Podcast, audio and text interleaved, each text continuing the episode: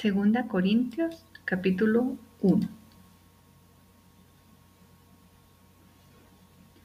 Pablo, apóstol de Jesucristo, por la voluntad de Dios, y el hermano Timoteo, a la iglesia de Dios que está en Corinto, con todos los santos que están en toda Acaya, gracia y paz a vosotros de Dios, nuestro Padre, y del Señor Jesucristo.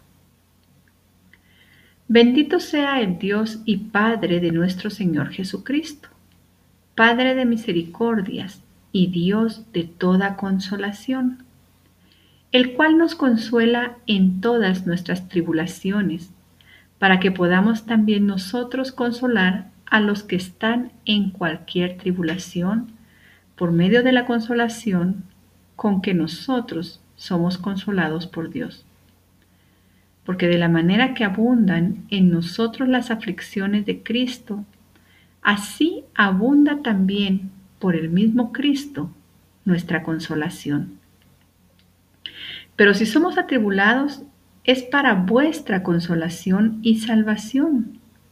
O si somos consolados, es para vuestra consolación y salvación, la cual se opera en el sufrir las mismas aflicciones que nosotros también padecemos. Y nuestra esperanza respecto de vosotros es firme, pues sabemos que así como sois compañeros en las aflicciones, también lo sois en la consolación. Porque, hermanos, no queremos que ignoréis acerca de nuestra tribulación que nos sobrevino en Asia, pues fuimos abrumados sobremanera más allá de nuestras fuerzas de tal modo que aún perdimos la esperanza de conservar la vida. Pero tuvimos en nosotros mismos sentencia de muerte, para que no confiásemos en nosotros mismos, sino en Dios que resucita a los muertos, el cual nos libró y nos libra, y en quien esperamos que aún nos librará de tan gran muerte cooperando también vosotros a favor nuestro con la oración, para que por muchas personas sean dadas gracias a favor nuestro por el don concedido a nosotros por medio de muchos. Porque nuestra gloria es esta, el testimonio de nuestra conciencia, que con sencillez y sinceridad de Dios, no con sabiduría humana, sino con la gracia de Dios, nos hemos conducido en el mundo y mucho más con vosotros. Porque no os escribimos otra cosa de la que leéis o también entendéis, y espero que hasta el fin las entenderéis.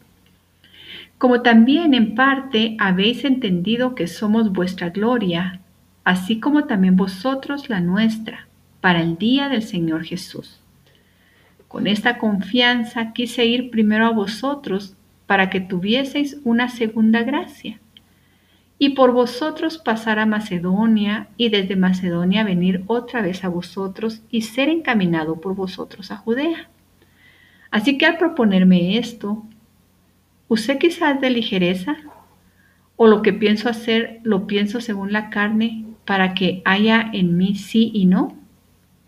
Mas, como Dios es fiel, nuestra palabra a vosotros no es sí y no, porque el Hijo de Dios, Jesucristo, que entre vosotros ha sido predicado por nosotros, por mí, Silvano y Timoteo, no ha sido sí y no, mas ha sido sí en Él, porque todas las promesas de Dios son en Él sí y en Él Amén, por medio de nosotros para la gloria de Dios.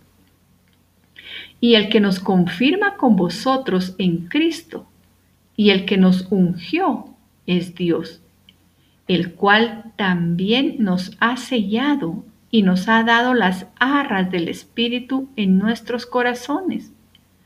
Mas yo invoco a Dios por testigo sobre mi alma, que por ser indulgente con vosotros, no he pasado todavía a Corinto. No que nos enseñoremos de, de vuestra fe, sino que colaboramos para vuestro gozo, porque por la fe estáis firmes. Amén.